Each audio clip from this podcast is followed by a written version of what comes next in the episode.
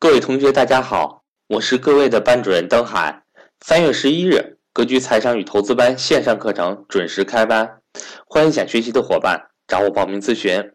本月报名格局任意课程，均赠送关善祥老师传世书电子版和格局理财书籍大礼包一份。我的手机为幺三八幺零三二六四四二，我的微信为。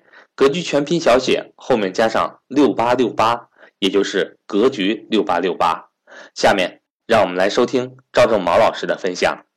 为什么说它是迪士尼是世界最大的商业帝国呢？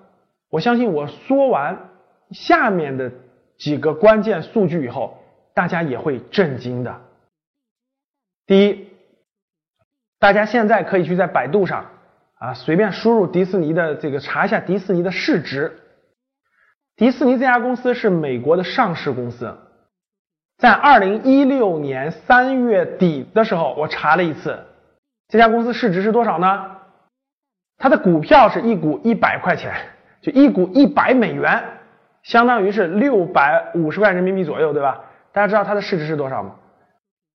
一千六百亿美金，就这个公司值一千六百多亿美金。向两千亿冲了哈，那换算下来是多少人民币呢？大家算一算就行了，一千六乘以六点五，下来基本是一万亿人民币，就将近一万亿人民币。这一个公司将近一万亿人民币，在整个 A 股上市公司里头，超过一万亿人民币的公司，大家想想有几个？中石油、工商银行，超过一万的就那么几个，对吧？可以数得出来，迪士尼就是一个。那我查阅了一下迪士尼的刚刚发布的二零一五年财报的数字，这家公司的营业收入是多少呢？营业收入是超过了五百二十五亿美金的营业收入，它的市值呢将近两千亿美金。那它一年的利润是多少呢？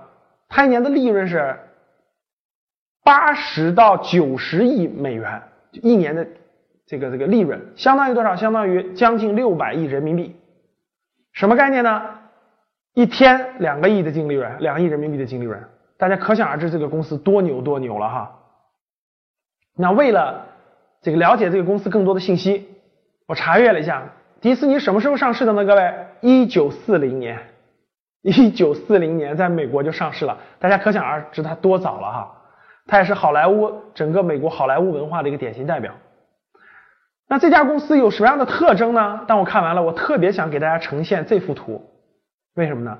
因为我们格局商学院呢有投资理财课，投资理财课当中呢，我一直想给大家传达的一个理念就是价值投资的。我们选择好的公司，对吧？长期持有，分享它的收益。当我看到这个迪士尼的市值变化的时候，我特别愿意在这里给大家分享一下。那大家看，迪士迪士尼这家公司呢，一直以来那真的就是一个大蓝筹股，什么？大牛股。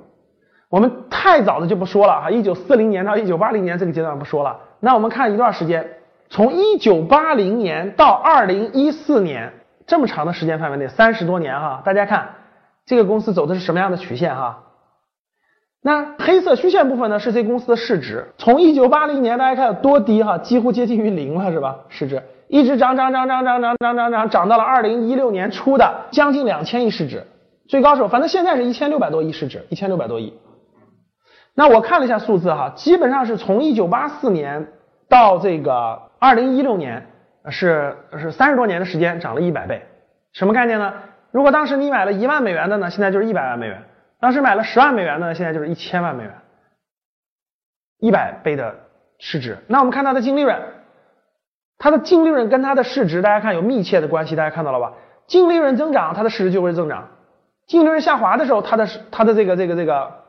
市值也会下降，随着净利润的不断上涨，大家看它的市值不断增高，这就是非常非常典型的那句话：一个公司的股价短期价格是谁决定的？资金的流动决定的，资金的流出流进它就涨，流出它就降。但是一个公司的股价的长期价格由谁决定的？由公司的业绩决定，由公司业绩决定的。所以迪士尼就是非常典型的代表。大家看，那我查了一下数字，过去。三年时间，迪士尼的股价涨了三倍，市值涨了三倍。过去五年时间，这个股价涨了五倍，市值涨了五倍。那大家再看它的净利润，过去三年迪士尼的净利润涨了二点三倍，过去五年迪士尼净利润涨了四倍。大家看非常贴切，大家看最近这三年非常贴切，非常贴切，哎，这就属于是非常好的，我们属于是价值投资的范畴。